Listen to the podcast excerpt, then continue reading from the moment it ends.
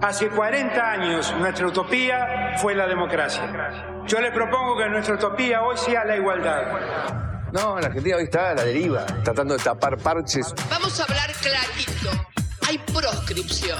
La grieta famosa, que es un invento de la política para generar odio y desde ahí conseguir más votos. Vas a meter preso a Videla a todos los responsables. Estamos trabajando en armar una estrategia para enfrentar la izquierda a nivel internacional. La izquierda tiene que pelearle y la peleamos todos los días.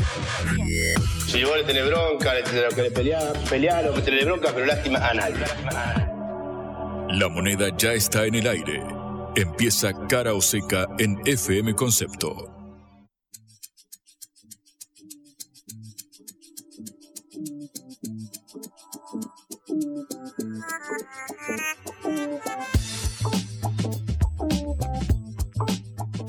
Buenas tardes en esta hora del regreso. Los saludamos desde Cara o Seca, esta producción de la Agencia Internacional de Noticias Sputnik. Soy Patricia Lee y estoy con Juan Lehmann. Muy buenas tardes, Patri. ¿Cómo estás?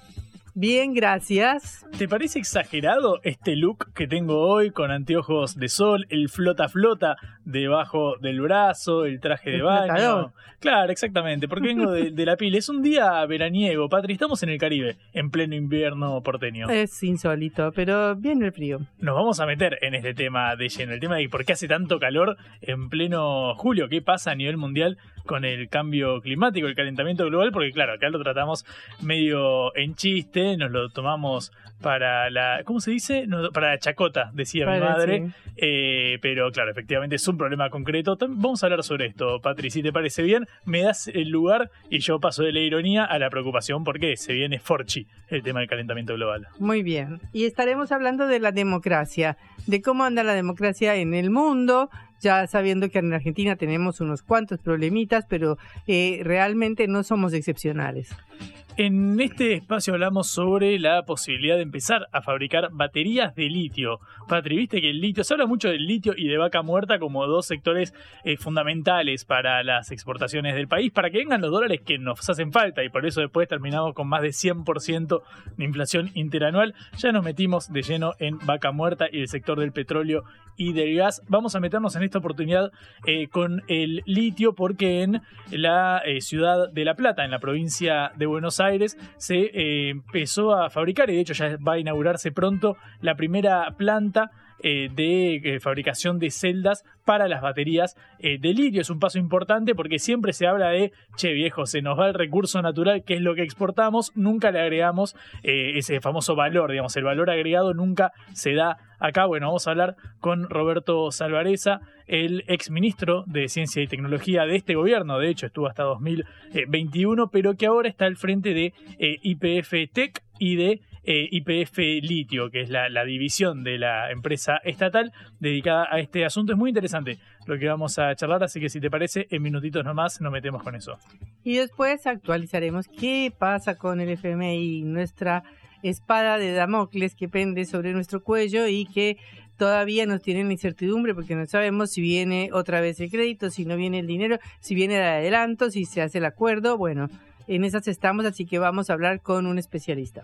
Y para cerrar mencionaremos lo que se dio en el, Congreso, porque claro, la, eh, la, nueva, el nuevo proyecto de ley para eh, tratar de llegar a un acuerdo con los hipotecados UBA, que quienes recibieron un crédito para eh, comprar un departamento, la vivienda propia o incluso un automóvil, también se dieron hace unos años. Claro, el UBA, esta unidad que está atada a la inflación, en algún momento empezó a superar ciertos valores que complicaron a los eh, dueños que habían empezado a adquirir la vivienda. Bueno, se complica el pago porque, claro, la inflación se disparó. Están viendo si hay forma de llegar a un punto que no dependa únicamente de la escalada de precios para hacer más accesible el pago. Claro, al tratarse un sector minoritario también hubo muchas críticas y se suscitó un debate muy intenso en torno a esto de, bueno, por qué se encara el problema de los hipotecados UBA y no del mercado de alquileres que es mucho eh, más masivo. Bueno, vamos a meternos también en este tema. Es cargadísimo el programa que tenemos hoy, Patrick. Muy mucho, así que empecemos. Cara o seca de Sputnik en concepto FM 95.5.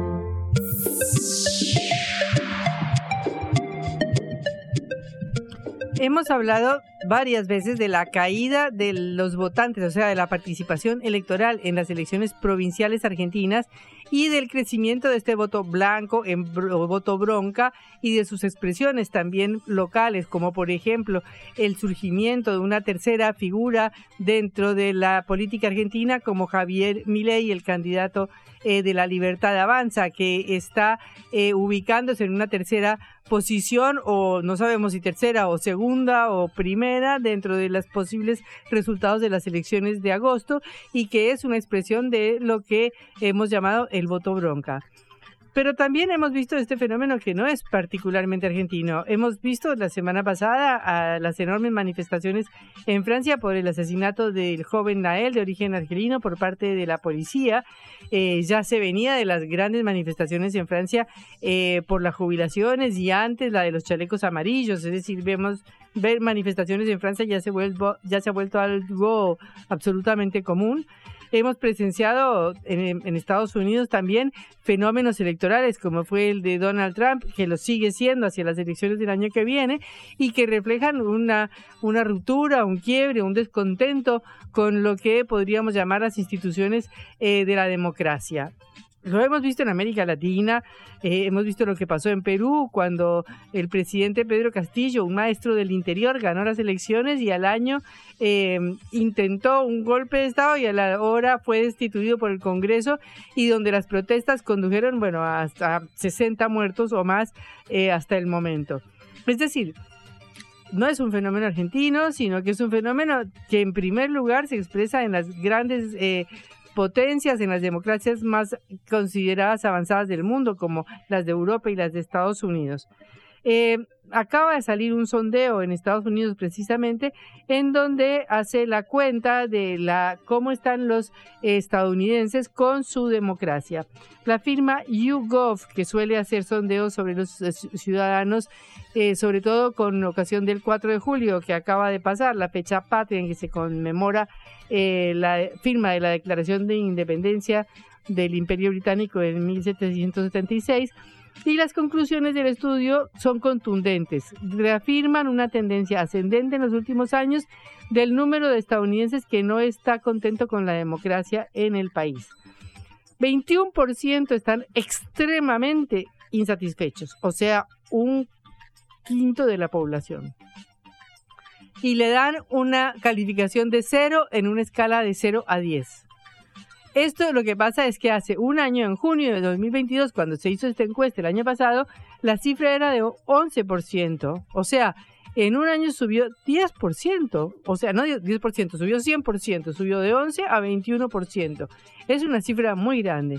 Y en el año 77, es decir, estamos hablando de cuando terminaba la guerra de Vietnam, todo eso, que era una época muy crítica para Estados Unidos, eh, según una encuesta de Gallup, era solamente 3%. O sea, estamos diciendo que esa cifra de absolutamente insatisfechos saltó al doble de un año al otro y que de 3%, que era en el 77, ahora es 21%. Pero 7 de cada 10 americanos o, estadounidenses dice que su satisfacción con la democracia está entre 5 de 10 o, o menos. Es decir, una gran parte de la población norteamericana, 7 de cada 10, se pueden imaginar, considera o califica su democracia que si, como si fuera a la escuela y sacara menos de 5, o sea, tiene una calificación que no pasaría, digamos, el grado de calificación en una escuela. Esto lleva a una pregunta inevitable y es cómo que eh, estamos ante el modelo que nos venden de democracia en el mundo y siete casi de cada diez de sus ciudadanos no están satisfechos con él. Es evidente que hay una crisis de legitimidad en sus instituciones, en sus partidos y en el sistema de representación, porque eh, evidentemente la población está percibiendo que estos eh, que este sistema, que estas instituciones no le están mejorando sus condiciones de vida el problema es que la democracia como sistema de gobierno se ha extendido por todo el planeta. Cuando fueron estas primeras elecciones de Estados Unidos en 1789 y fue elegido George Washington, solo el 6% de la población de Estados Unidos podía votar. Pero hoy el mundo entero vota. Es decir, ya se acabó eh, la prohibición de que los negros voten, la prohibición de que los esclavos voten, la prohibición de que las mujeres voten, la prohibición de que eh, las personas que no tengan propiedades voten. O sea, se considera que hoy prácticamente en toda la humanidad se puede votar. Y después de que terminó la Segunda Guerra Mundial con la derrota de los nazis, el mayor intento de eliminar la democracia en el mundo, la democracia se extendió por todo el planeta hasta desapareció el apartheid, se independizaron todos los países africanos y después de la desaparición de la Unión Soviética, 14 países nuevos surgieron en Europa también con regímenes democráticos. Pero esto viene echando para atrás en las últimas épocas. La confianza en el Parlamento, en la justicia, viene cayendo en picada en todas las democracias establecidas y empiezan a aparecer movimientos que se llaman populistas o antisistema o fenómenos como el no voto o el voto en blanco que empiezan a demostrar esta crisis de la democracia em, capitalista o esta crisis del capitalismo democrático como lo queramos llamar. Eh, Martin Wolf, que es un periodista muy conocido de Financial Times, uno de los periódicos más eh, leídos por los hombres de negocios, dice que efectivamente el problema es la desigualdad. porque Entre 1820 y 2008, es decir, casi dos siglos, la economía del mundo creció 70 veces en términos reales. Pero si en 1820 el ingreso del país más rico era cinco veces del más pobre, ahora esa cifra es 70 veces más entre Estados Unidos y el Congo, por ejemplo. De manera que esta insatisfacción es lo que está planteando el problema de la crisis de la democracia como sistema de gobierno. Y de hecho, una encuesta mundial midió esto y midió que, digamos, las personas que nacieron en los años 40, más o menos un 60% creen que la democracia es muy importante, pero los que nacieron en el año 80, solamente un 45% de los americanos y 30% de los europeos creen que la democracia es una cuestión eh, esencial, de manera que ha caído ese apoyo a la democracia. Este, el eh, periodista Wolf habla de una recesión democrática y dice que lo fundamental es la caída de las clases medias.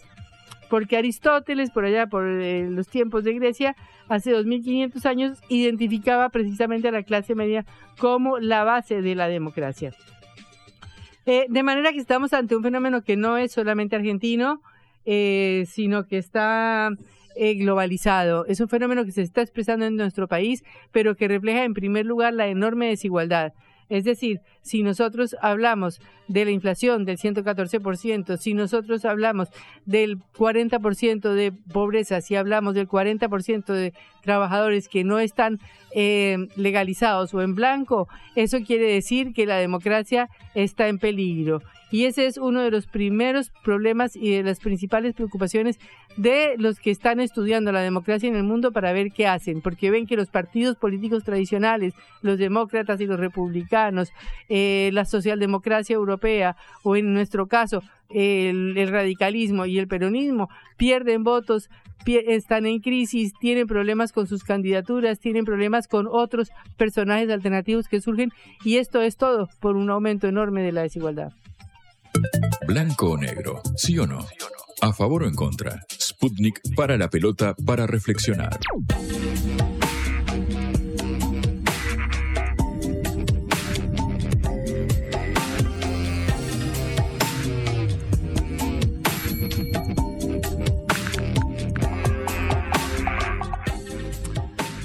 Eh, ayer hablábamos de que el martes había sido el día más cálido jamás registrado y que esta semana la media global de las temperaturas rompió un récord por segundo día consecutivo. La temperatura del aire el 4 de julio fue de 17.18 grados centígrados, según la Agencia Nacional Oceánica y Atmosférica de Estados Unidos. Y por eso los científicos creen que este 4 de julio pudo haber sido uno de los días más calurosos en la Tierra en alrededor de 125 mil años desde ya que lo estamos sintiendo en Argentina. Eh, sabemos que ya se ha iniciado, han anunciado que ya se inició el fenómeno del Niño en el Océano Pacífico, que continuará todo el año y que hará subir las temperaturas. Y por supuesto que en este cono sur del continente hemos sufrido la terrible sequía que nos ha costado 20 mil millones de dólares en Argentina y en el vecino Uruguay la sequedad y la falta de agua potable que se está terminando para el área metropolitana de Montevideo. Estamos en línea para hablar de estos fenómenos y de estos graves problemas del cambio climático con Sergio Federovisky, viceministro de Ambiente y Desarrollo Sostenible de la Nación. Sergio, un gusto saludarlo. Patricia Lee y Juan Lehmann te saludan desde Cara Seca. ¿Qué tal? ¿Cómo están? Gracias por llamarme. Eh, Sergio, estábamos comentando ahora estas cifras que salieron ayer de que podríamos estar en el día más caluroso en 125 mil años. Usted, como un especialista del medio ambiente, ¿qué nos puede comentar sobre esto? la verdad es que obviamente toda estadística y todo dato que certifique el avance del calentamiento global nos da certezas desde el punto de vista científico de que la hipótesis sobre la cual se está trabajando es completa y absolutamente válida. Después podemos jugar folclóricamente con lo que el periodismo considera más saliente, como es el año más caluroso, etcétera, etcétera. Pero a nosotros, cuando lo miramos con un poco más de detenimiento, lo que nos tiene que importar son las tendencias. Y la tendencia lo que está mostrando es que ciertamente estamos todo el tiempo batiendo récords, los peores récords, que demuestran que el calentamiento global, el cambio climático, son una realidad que ya está entre nosotros, que no es algo que está por venir, que no es algo que llegará en algún momento, sino que es algo que está operando decisivamente en la actualidad y que tiene un impacto absoluto sobre nuestras vidas. Sergio, ¿cómo estás? Buenas tardes. Acá eh, Juan. Eh, quiero eh, justamente ir al, rol que le toca a, Argentina y al resto del sur global, como se dice ahora, en las emisiones y en el combate al cambio climático, porque leemos constantemente que tenemos que usar sorbetes de, cartón, pero después vemos que eh, el fundador de, de, Amazon, Jeff Bezos, hace un, se va hasta, hasta el espacio en un cohete, o que Lufthansa durante la pandemia siguió haciendo vuelos en, en Europa para no perder sus lugares, sus hangares en los aeropuertos, y que esto contribuye mucho más a la contaminación que lo que nos toca a nosotros desde este lugar. ¿Qué, ¿Cómo crees que puede abordarse este problema desde una posición de un país en desarrollo o su desarrollado, si lo decimos con menos eufemismos. Lo central es que definamos cuál es la agenda que tiene cada uno en esta historia. Indudablemente la agenda de la Argentina no es la agenda de los países desarrollados. La agenda de la Argentina y de buena parte de los países en desarrollo no es la agenda de la mm, modificación plena de la matriz energética, por más que sea un objetivo que tenemos que perseguir, indudablemente.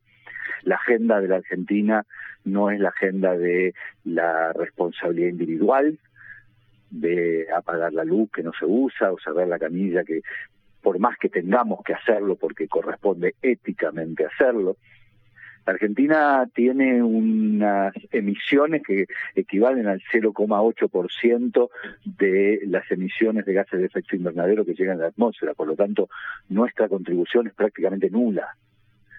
Y ciertamente en el primer mundo, que es con nombre y apellido Estados Unidos, la Unión Europea, China, India y Rusia, casi diría yo en ese orden, el primer mundo que es el responsable principal de lo que conduce al calentamiento global, nos ha impuesto una agenda donde pareciera que todos somos responsables y que todos somos responsables de la misma manera y en la misma magnitud. Y eso es deliberadamente falso. Por eso el primer mundo instaló la agenda de modifiquemos la matriz energética, pero son ellos los primeros que no la modifican. Por el contrario, el lobby petrolero sigue más vigente que nunca. De ahí que nosotros tenemos que empezar a discutir cuál es nuestra agenda y entiendo yo que mayoritariamente nuestra agenda tiene que estar centrada en reducir la vulnerabilidad de la población y de las actividades que la población desarrolla para que el impacto de las consecuencias ya vigentes del cambio climático sea el menor posible. Eso se llama adaptabilidad. Y en ese sentido, eh, ahora hay una discusión muy importante con eh, la Unión Europea alrededor del famoso acuerdo con el Mercosur, en el cual la discusión es que quieren eh, plantear desde su punto de vista una serie de requisitos ambientales y em, bueno, de, cuidado de la naturaleza, que seguramente deben estar muy bien, pero que fundamentalmente hacen a sus propósitos, ¿no? Bueno, la discusión allí es, ¿son verdaderamente exigencias para la protección del ambiente a escala global o son mecanismos proteccionistas disfrazados de verde? Claro. O sea, están defendiendo su, sus propios eh, negocios, sus propios agricultores, que también son grandes emisores, ¿no? Y después eh, exigen eh, una serie de normas que por supuesto que está muy bien cumplirlas, pero que nos están poniendo a nosotros en una situación inferior y reducida para hacer un acuerdo comercial. Así es, efectivamente. Sergio, uno de los, de los capítulos centrales para el desarrollo económico del país ahora eh, parece estar ligado a la exportación, pero ya no de, del complejo agroexportador o sojero, sino más bien de lo que sucede en la cuenca neuquina con vaca muerta y el petróleo y el gas no convencional, y luego el potencial, quizás más a un mediano o largo plazo, eh, de en materia del desarrollo del litio.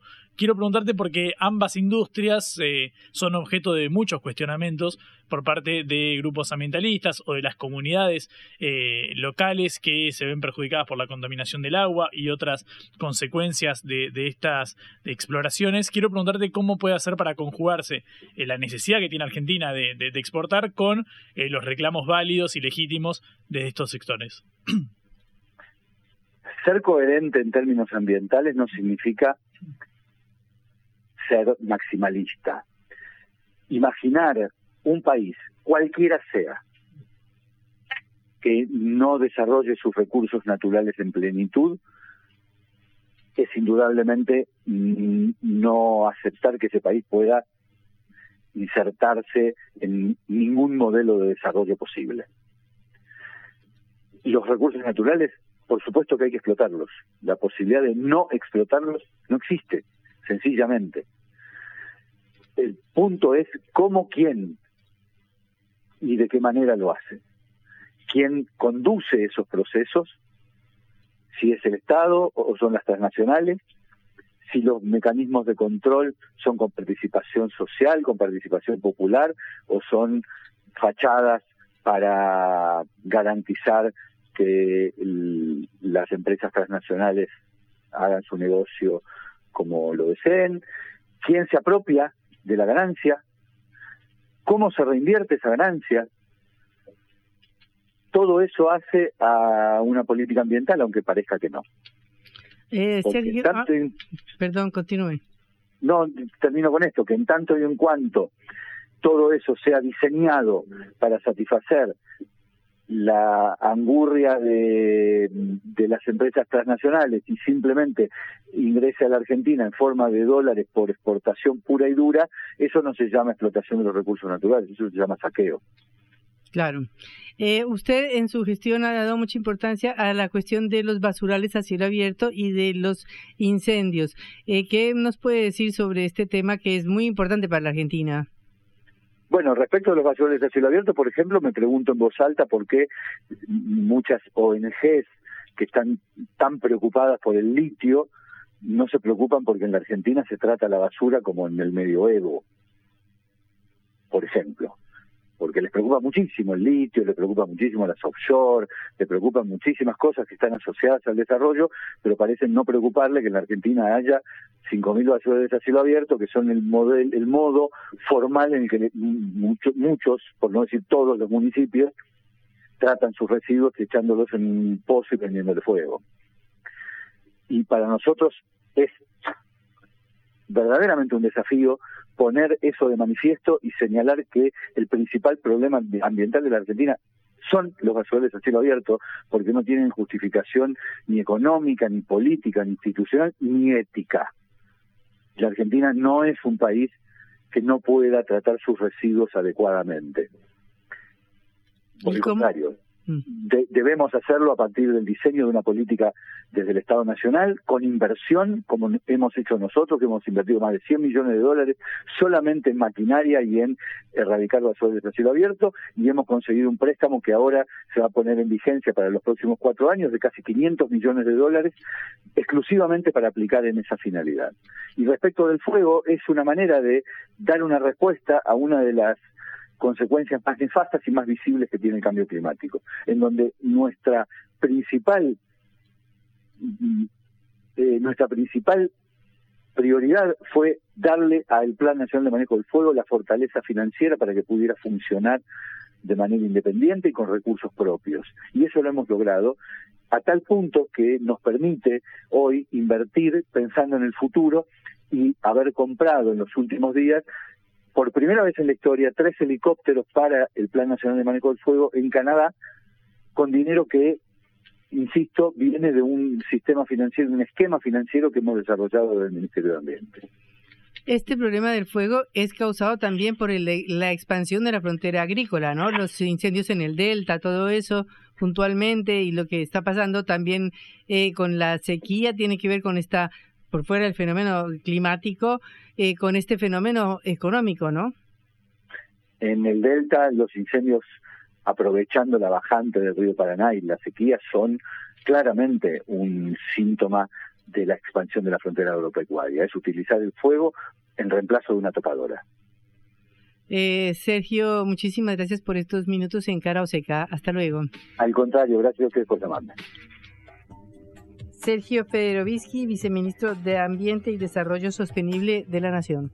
Es momento de definiciones. Cara o seca. En FM Concepto.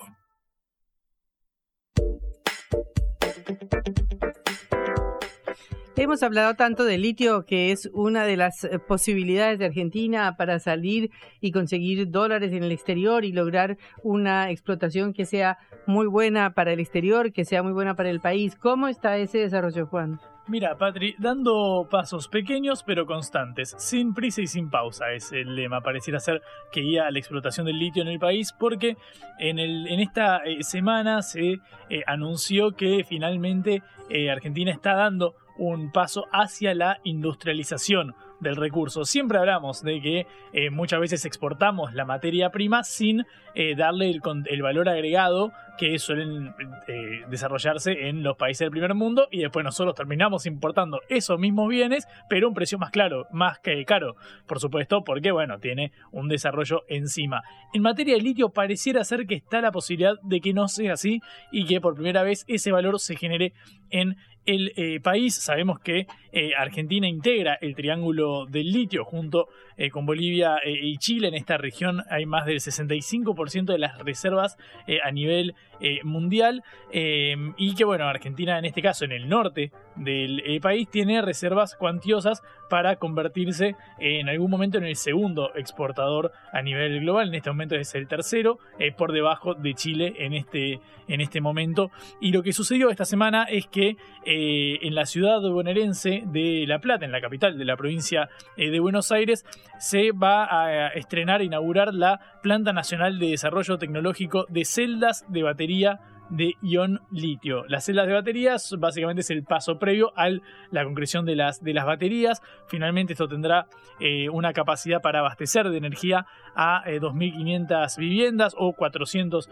autos eléctricos, es decir, un paso hacia la automatización y la electrificación del sistema de transporte que todavía es eh, bastante incipiente en Argentina, pero que todo indica que a nivel mundial es esta la eh, tendencia. Sobre este tema, Patri, eh, para sé que hablamos con Roberto Salvareza, el ex ministro de Ciencia, Tecnología e Innovación de este gobierno, el de Alberto Fernández, que en 2021 salió del ministerio y que ahora es titular de ITEC, de la División de Tecnología de la empresa estatal IPF y también de IPF Litio, que junto eh, al CONICET y junto a la Universidad Nacional de La Plata son las eh, responsables de este proyecto. Si te parece, escuchamos algo de lo que nos decía Salvareza en comunicación con Caroseca. Nuestra idea es poner en marcha una planta de producción de las celdas de baterías de ion litio. Eh, la fecha que tenemos prevista es para septiembre es una planta de desarrollo tecnológico, pero ya tiene una escala, eh, yo te diría, industrial, con una capacidad anual de eh, 15 megawatt eh, hora año. Y eh, la misma tecnología le hemos transferido a una planta que también está en construcción, que ya se han comprado todo el equipamiento en la provincia de Santiago del Estero, donde eh, ya la capacidad de producción va a ser de 75 megawatt eh, hora año. Es decir, que entre ambas estaríamos en los eh, aproximadamente un poquito menos de los 100 megawatt hora año, que nos permitirían eh, eh, mm, yo diría, nos, nos permitirían atender la demanda que hoy tenemos en eh, lo que es almacenamiento eólico y solar y también la incipiente eh, demanda que hay de baterías para motos eléctricas y para city cars. ¿no? que son lo que vos viste, Tito, este, que fabrica Icoradí en San Luis, el caso de Volt en Córdoba, Zero Electrics. Bueno, ese es el segmento al cual nosotros estamos apuntando en esta etapa, donde aún en el Mercosur tenemos eh, una, yo diría, una electrificación incipiente, pero que sabemos que va a ir avanzando. Eh, nuestra idea es acompañar este proceso ya teniendo las capacidades eh, tecnológicas y de producción y de conocer todo esta, este mundo que hay detrás de las eh, baterías de ion litio. Efectivamente, es eh, un hecho clave, ¿no? Porque eh, estaríamos demostrando que tenemos una capacidad de fabricar las celdas que componen las baterías en Argentina, ¿no? Un tema que estuvo en discusión, que no se puede, que no existen las capacidades, de que nunca vamos a poder competir en el exterior. Bueno, la verdad es que nosotros no queremos vender baterías en China ni en Estados Unidos. Nosotros estamos pensando en la región, estamos pensando en el Mercosur y eh, pensando que Argentina, siendo un productor de clase mundial de carbonato de litio, el cuarto exportador mundial, ahora con perspectivas de convertirse eh, en el segundo, con este, muchos proyectos de, de extracción de carbonato de litio, bueno, aparte de poder exportar el carbonato de litio, lo podemos transformar en un producto de mayor valor que son las baterías. Entonces, para nosotros es un paso clave demostrar que en Argentina es posible fabricar la batería de litio. Es un paso clave, nos dice Roberto Salvarez, el titular de IPF Litio, con respecto a la inauguración de esta planta para construir eh, las baterías, las celdas para las baterías y así abastecer eh, de energía. Obviamente estamos hablando de una escala muy pequeña, ¿no? Estamos hablando de 2.500 eh, viviendas y 400 eh, autos eléctricos, pero lo fundamental acá es, bueno, el desarrollo de la tecnología, de como se dice en Estados Unidos, el know-how para poder ampliar esta escala con mayor inversión. Y justamente en cuanto al tema de la, de la inversión en ciencia y en tecnología, Salvareza, que fue ministro de Ciencia, Tecnología e Innovación de este gobierno, dijo la relevancia, se refirió a la relevancia que tiene esta materia para lograr posicionarnos en el mundo como un desarrollador nato de la industria del litio. Nosotros creemos que Argentina tiene que agregar innovación y tecnología a su producción industrial. Y el litio es un caso más de los vemos continuamente, ¿no? Para ser competitivos en el mundo es necesario tecnología e innovación. Los países más desarrollados y que cuentan con el mayor eh, PBI per cápita son aquellos que tienen sistemas de ciencia muy importantes que son capaces de generar innovación y tecnología que luego es capturado por su sector industrial y transformado en bienes de mayor valor. Bueno, Argentina tiene un, sistema de ciencia y tecnología desarrollado, este diría es el país de Latinoamérica que tiene mayor número de investigadores por población económicamente activa y que ha demostrado que es un sistema muy robusto, es capaz de producir reactores nucleares, satélites, ha hecho desarrollos muy interesantes en biotecnología vegetal y en biotecnología humana. Bueno, este es otro caso, ¿no? El caso de la energía que estamos demostrando que el sistema de ciencia argentino ha podido desarrollar toda la tecnología que hay detrás de una batería de litio que es complejo, que hemos tardado 12 años de trabajo científico en los laboratorios, pero que hoy se plasma en una planta de producción industrial y que no solo va a estar en este ámbito, sino también lo hemos transferido hacia el norte de nuestro país, hacia Santiago del Estero, con, con esta planta que te comentaba. Entonces creemos que ese es el camino que tiene Argentina, que es agregar conocimiento, agregar innovación en todas sus actividades industriales. ¿no? Estos son, algunos ejemplos, pero te, deberíamos ser competitivos en base a esto. Esto lo dice eh, Salvareza refiriéndose a la industria del litio Y hablando sobre ser competitivos en esta materia, porque claro, estamos hablando de un sector donde la, los mayores desarrolladores se encuentran sobre todo en Asia, China, Japón, Corea, por ejemplo, por ejemplo, perdón, pero también Estados Unidos es un jugador de peso. Entonces, en base a esto, lo que nos dice el titular de IPF Litio es que el mercado al que debería apuntar eh, Argentina en el mediano plazo, de nuevo, recién estamos empezando con la industrialización del, recurso, eh, es el Mercosur, justamente. Y escuchar lo que dice Patri sobre eh, las oportunidades que puede haber en el continente sudamericano para posicionarnos como el principal exportador de las baterías de litio. Yo Argentina lo veo competitivo en la región, posicionarse en el Mercosur. Argentina tiene 12 terminales de vehículos eléctricos, ¿no? Y, lo tiene muy muy eh, complementado con Brasil. Si uno piensa que parte de esa industria automotriz que hoy en día es a motores a combustión va a pasar a ser eh, a vehículos eléctricos, deberíamos pensar qué ventaja comparativa va a tener las terminales argentinas en ese vehículo eléctrico. Y uno de ellos es la batería. Es decir, si somos capaces con nuestro litio, con nuestro carbonato de litio, de fabricar las baterías de los coches eléctricos, bueno, en el Mercosur tendremos todavía una posibilidad de ser un jugador industrial en el transporte. Si no, estaríamos en, en problemas, ¿no? hay un cambio tecnológico es muy importante entre el vehículo a combustión y el vehículo eléctrico. Podríamos dejar de ser un jugador en esa rama tan importante para la actividad económica de la Argentina.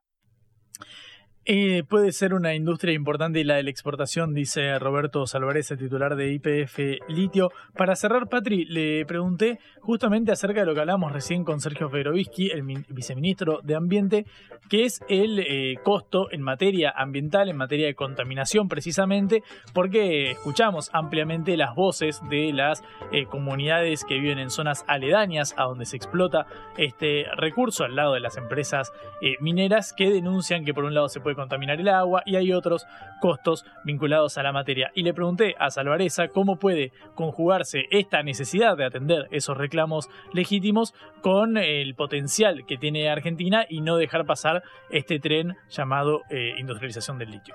Creemos que todo proceso que implique minería tiene que tener licencia social. Nosotros entendemos que cualquier proyecto que vaya a llevar adelante IPF en la zona norte, en la zona de la Puna, va a tener que tener previamente el diálogo con las comunidades, la presentación de planes de desarrollo socioeconómico y de desarrollo humano y también la garantía del cuidado del ambiente. No, eso eh, creo que es la condición necesaria. Ningún proyecto que se vaya a, a avanzar va a ocurrir sin que tenga la licencia social correspondiente. Y en este sentido, IPF tiene 100 años de historia en el país, ha sido el origen de muchas ciudades del sur de, la Argentina y del norte, es un articulador social y ha podido llevar adelante todos sus eh, desarrollos en gas y petróleo sin entrar en conflicto con eh, las comunidades. Siempre ha resuelto los pasivos ambientales, se ha hecho cargo de esos pasivos y aparte tiene una diferencia con las empresas extranjeras porque IPF se queda en el país, IPF no se va, se va a quedar, es una empresa nacional y por lo tanto es una garantía de que responde por sus acciones. Entonces, nosotros creemos que IPF puede ser una llave muy importante para avanzar en una explotación del litio que sea ambientalmente sostenible y que eh, garantice el diálogo y garantice la aprobación por parte de las comunidades que habitan en la región. Hablamos sobre la industrialización del litio, hablamos sobre la potencialidad de este sector y hablamos también sobre el costo ambiental en esta nota para Caro Seca con eh, Roberto Salvareza, el ex ministro de Ciencia, Tecnología e Innovación de la Nación, que ahora está a cargo del directorio de ITEC, que es la empresa de tecnología de IPF, eh, la, la, empresa estatal, y también de IPF Litio, que es la subdivisión abocada directamente a este recurso. ¿Será acaso el oro blanco el que nos salve para eh, la crisis por falta de dólares que tenemos? ¿Será acaso una, una cuestión de aprovechar la ventana de oportunidad antes de que se migre hacia otras fuentes de alimentación de las baterías? El tiempo lo dirá, Patri, pero mientras tanto, Argentina por ahora hace una apuesta por la industrialización. Cara o seca. En el foco.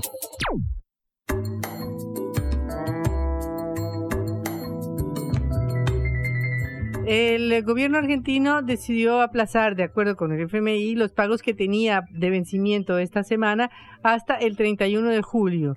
de acuerdo con el cronograma original, este viernes deberían pagarse 1.200 millones de dólares y luego eh, 1.400 millones de dólares más para el 14 y el 28. Ahora los tres pagos serán avenados el 31 de julio a la espera de este acuerdo que se espera con el FMI para ver si hay un adelanto de los eh, de los dineros que debería dar el FMI para poder afrontar estos pagos y aparte de eso llegar hasta las elecciones eh, de octubre, de noviembre y del nuevo y la posesión del nuevo gobierno en diciembre.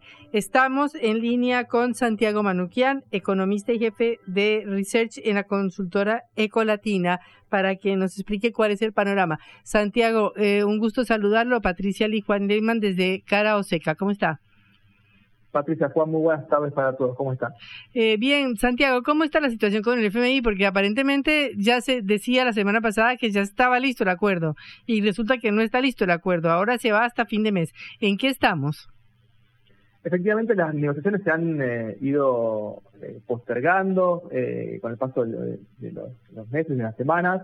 Estamos claramente presenciando una situación de una negociación tensa, ¿no? En primer lugar, porque estamos desde, la desde que se firmó el acuerdo a comienzos de 2022 en una situación bastante particular, que es que si bien uno puede decir que el año pasado Argentina cumplió oficialmente con las metas con el FMI, evidentemente no se cumplió ninguna de las metas en términos de sus eh, de sus espíritus, ¿no? Justamente porque se recurrieron a muchas otras eh, maniobras para intentar llegar, pero efectivamente lo que ocurrió en el primer trimestre de este año es que se incumplió la meta de acumulación de reservas eh, y la déficit fiscal primario, aún a los ojos del FMI, quiere decir, no, no llegamos a cumplir con esas metas, y en junio, que es el segundo trimestre, eh, la acumulación de reservas, sobre todo, no se cumplió, pero por un amplio margen. Es decir, que estamos en una situación donde se viene negociando en las últimas semanas el desembolso pendiente de 4 mil millones de dólares que el FMI tenía que hacerle a Argentina, que recordemos que esos desembolsos no son para robustecer las reservas y poder intervenir en el mercado cambiario, sino que son para devolverle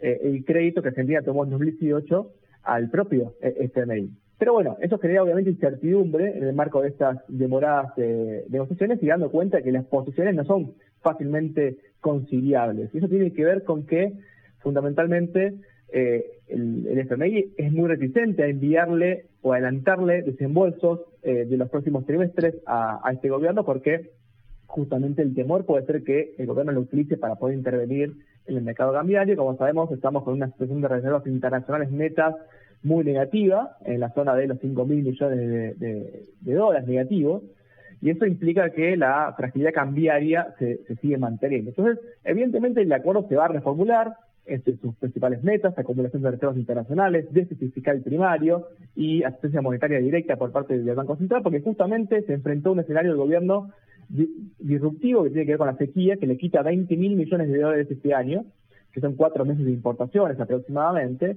y esto claramente el FMI lo, lo sabe, entonces creemos que hay incentivos de las dos partes para poder sentarse y discutir, pero evidentemente, bueno, quedó, quedó demostrado que eh, no es fácil encontrar el punto de acuerdo entre las dos partes, ¿no?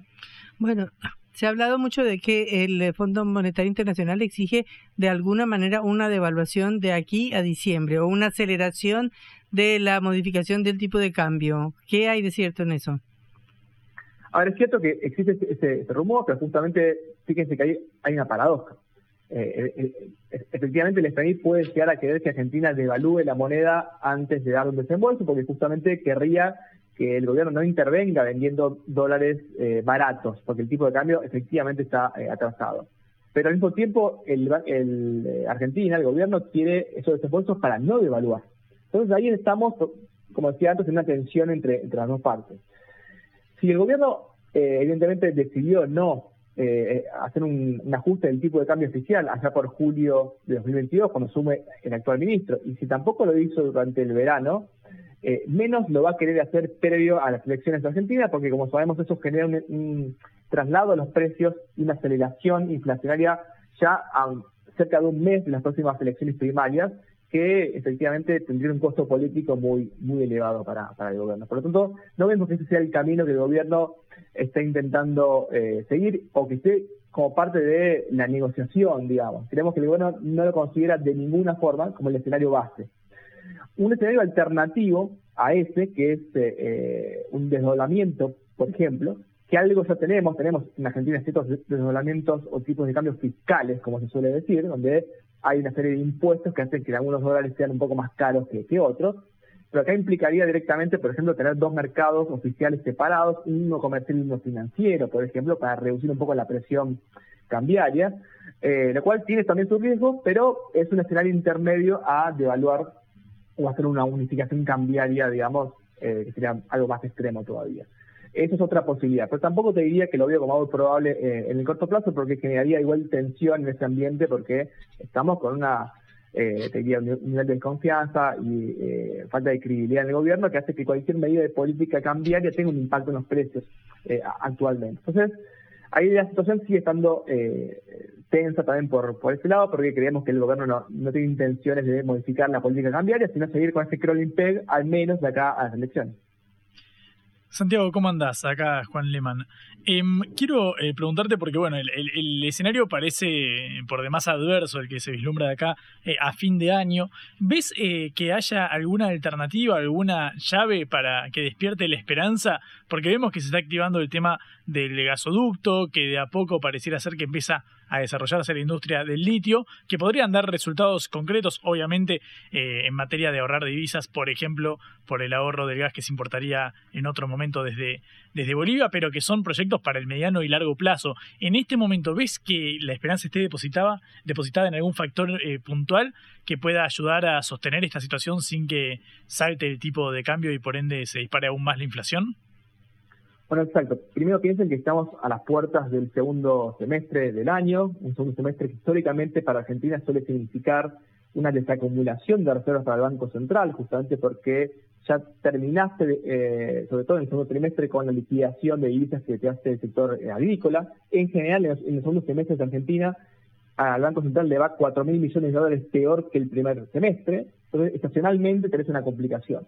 La segunda es que, a diferencia del año pasado, si bien eh, el gobierno muy probablemente eh, irrumpa con algún dólar soja 4.0 para poder eh, para que se pueda liquidar lo, lo que queda de, de, de, remanente de la, cosecha, justamente como la cosecha está muy diezmada por, la sequía, cuando uno ve los stocks que quedan por liquidar, son bastante bajos a nivel histórico. Por lo tanto, tampoco hay una puerta ahí eh, de, que abra la, la idea a tener una, una esperanza de que el dólar soja que pueda salvar las papas. Yo creo que finalmente lo que el gobierno va a estar haciendo son dos caminos eh, simultáneos. Uno es maximizar la utilización del swap de monedas con, China. Esto actualmente estamos viendo que desde la segunda quincena de mayo se viene acelerando muy fuertemente en las importaciones con, con China, que recordemos el año pasado, China es el principal origen de las importaciones de, de Argentina y tuvimos un déficit comercial de cerca de 9.500 millones de dólares. Se activó el swap por 10.000 millones de dólares, es decir, que es una gran ayuda para el gobierno. Y vimos que ahora en junio se utilizaron cerca de 1.100 millones de dólares en las importaciones, lo cual es una eh, un alivio para el gobierno y algo que era ciertamente un poco inesperado porque se pensaba que ese swap era líquido, es decir, que no se podía utilizar para intervenir. En segundo lugar, utilizar mucho más el crédito comercial con importadores, es decir, que los importadores no te demanden dólares para que vos pagues ahora importaciones y quedarse en la reserva, sino que puedas patear los pagos para más adelante Recuerden que ya venimos de un 2022 donde el crédito comercial con importadores creció en cerca de 8.500 millones de dólares, fue un crecimiento récord en la serie histórica, y esto vemos que continúa. Entre enero, entre enero y mayo estimamos que este crédito comercial creció en cerca de 4.500 millones de, dólares y esperamos que esto siga eh, hacia adelante. Entonces, el gobierno intenta, como yo decía antes, de todas, de todas maneras, eh, evitar un salto discreto del tipo de cambio por, el, la, el nivel de, reservas negativas que tiene, pero aún así es probable que el eh, nivel de reservas negativas se profundice un poco más en las próximas semanas, porque hay un pago de deuda con privados también, porque cuando vos usás más el swap con China también te reduce las reservas netas, justamente porque estás usando un pasivo que tenías, es un poco técnico, pero digo, para que se entienda. Eh, entonces la situación de fragilidad va a continuar en los próximos meses y justamente la restricción sobre las importaciones probablemente para varios sectores continúe también porque va a ser una forma de ajustar eh, intentar de mitigar un poco ese impacto de esos 20 mil millones de dólares que no te da el agro eh, y que no hay muchas otras fuentes alternativas de financiamiento para utilizar. O sea que ese ajuste o de evaluatorio o de cierre de la brecha cambiaria y todo eso lo tendrá que hacer el nuevo gobierno a partir del 10 de diciembre. Claro, bueno, justamente un nuevo gobierno con eh, otro horizonte de planificación, pudiendo pagar costos políticos en el arranque, en lo que a veces denominamos la luna de miel, tiene otros incentivos para poder hacerlo. Ahora bien, esta unificación cambiaria, ya sea gradual o más de shock, tiene que también estar eh, enmarcada en un plan de estabilización. Un plan de estabilización que tiene que ver con no solo levantar el cepo cambiario eventualmente, sino tener ciertas medidas para poder eh, mitigar los impactos sobre los precios y cómo se distribuyan esos impactos en toda la población. Entonces, ya partimos de una brecha cambiaria de cercana a los tres dígitos, de una inflación no solo alta y persistente, sino muy elevada, eh, muy, eh, digo, con, mucha inercia, se atrae del pasado, por lo tanto también va a haber que discutir probablemente ciertas cláusulas de indexación para poder romper con esa, eh, con esa inercia y atacar también las causas, obviamente, de la, la inflación, por eso ahí también la pata fiscal y de reducir el déficit fiscal entra eh, en la agenda, así como también reducir la asistencia monetaria directa por parte del Banco Central. Todas estas medidas que menciono tienen que formar parte de un conjunto articulado de medidas que se van a estar implementando de forma secuencial. Y les diría que es, parte de una agenda urgente previa a cualquier consideración que tenga que ver con implementar efectivamente reformas estructurales que probablemente sean anunciadas por el próximo gobierno, pero difícilmente podamos verlas implementadas en el corto plazo justamente. Entonces digo, esas son medidas que vamos a ver el próximo gobierno con otro con otra otro horizonte de planificación, pero creo que la buena noticia de eso es que hay conciencia en la política de que eh, no se puede seguir postergando más este, estos ajustes porque la continuidad de, este tema eh, tiene los días contados, me parece. Muchísimas gracias eh, por estos minutos para Cara Oseca. Hasta luego, Santiago. Un placer, a usted. Era Santiago Manuquian de la consultora Ecolatina. Cara o seca. Te contamos lo que otros callan.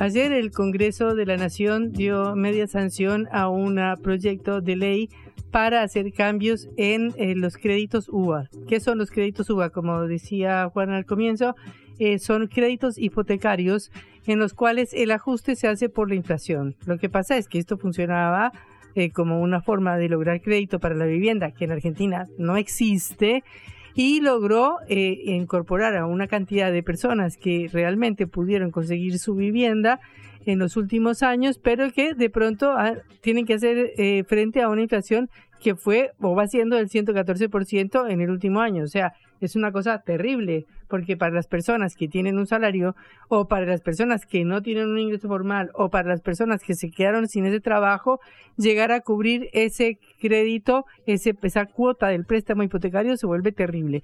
Y ya sabemos, porque hemos comentado mucho, lo terrible que es alquilar. Entonces ahora Juan se ha hecho un proyecto de ley en el cual eh, se va a combinar la fórmula de eh, ajuste de los de las cuotas de las hipotecas, que es una media entre el RIPTE, que es el eh, la remuneración, es decir, el aumento de los salarios. Sí, la remuneración eh, imponible promedio eh, de los trabajadores. Exacto, de los trabajadores formales con la inflación y que de cualquier manera solo puede ser el 30% de los ingresos de la persona que tiene el crédito. De hecho, es una, es una ecuación eh, bastante parecida a, lo que, a la que rige el aumento de la ley de alquileres. Claro, la ley de alquileres que también está en boga en este momento porque vimos que ayer se dio la, eh, el rechazo a la, a la derogación de esta ley, una iniciativa de Juntos por el Cambio. Bueno, esta ley también toma en cuenta la evolución de los ingresos formales con la eh, inflación. Claro, quienes contrajeron un crédito UVA lo hicieron en un momento en el cual la inflación aún no se había disparado en esta magnitud. Es cierto, Argentina viene con un régimen de, alta inflación hace bastante tiempo ya, pero no había superado, no había llegado a las tres cifras aún. Del otro lado, hay quienes plantean, bueno, pero vos estás pagando ahora una cuota por, para hacerte propietario de una vivienda cuando también está carísimo y eso no me garantiza el acceso eh, a la casa propia. Bueno, es el debate que está en este momento sobre la mesa. Pareciera tener sentido que sea también la evolución formal eh, de los ingresos, pero es un tema delicado porque obviamente eh, despierta mucho enojo de un lado y por otro lado alivio de quienes lo contrajeron. Claro, pero bueno, hay que resolver las dos situaciones, la de las personas que alquilan, la del alquiler y de buscar una nueva ley de alquileres que sea beneficiaria para inquilino y propietario y la solución de las personas que se metieron en un crédito y ahora se encuentran con que no lo pueden pagar. Pareciera ser difícil pareciera ser difícil el hecho de que se llegara a una situación de win-win ante una inflación que supere el 100%. El problema no es la ley de alquileres en sí, el problema es que tenemos una inflación que hace que si vos congelás el precio que pagás mensualmente por la propiedad, y lo digo como inquilino, que soy yo, yo estoy beneficiado porque entré por la ley de alquileres y sé que durante los próximos eh, ocho meses en este caso, porque empecé en, marzo, eh, no, no voy a tener un aumento. Es cierto que al propietario eso lo perjudica porque se va licuando el, el precio que cobra por el alquiler y por ende eh, la, la, retribución que tiene por esa vivienda. Si la vendiera, obtendría primero en dólares, por, en primer lugar, y segundo, que sería de manera eh, inmediata. También el mercado de la compra y venta de inmuebles está virtualmente paralizado. Es muy difícil tanto eh, vender una propiedad en este momento, al menos en la ciudad de Buenos Aires. pero bueno, esto obedece a otros, a otros temas, pero es cierto que el problema de la vivienda nuevamente emerge como uno de los centrales de la agenda argentina. Bueno, eh, terminamos por el día de hoy. Los esperamos mañana, último día de la semana, en la hora del regreso. Recuerden que nos pueden escuchar por sputniknews.lat.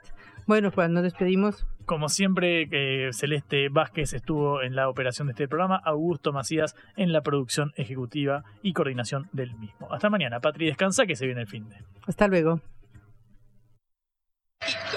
La guerra contra las drogas ha fracasado. Se ha producido un genocidio en mi continente. Tenemos nosotros que plantar una sola voz, y que América Latina, el Caribe, le diga a los Estados Unidos de Norteamérica, no más golpismo. Y se aplica lo que decía Tolstoy, un gobierno que no procura la justicia no es más que una banda de malhechores. Qué cosa rara que diga gracias a la vida a pesar del dolor, porque mi hija dio la vida sabiendo que había que cambiar. La vi ahí que, que, brillaba, que sobresaltaba en ese estadio hermoso y no lo pensé y, y la fui a besar. La vida está llena de tropezones y de fracasos, pero es hermosa. Cara o seca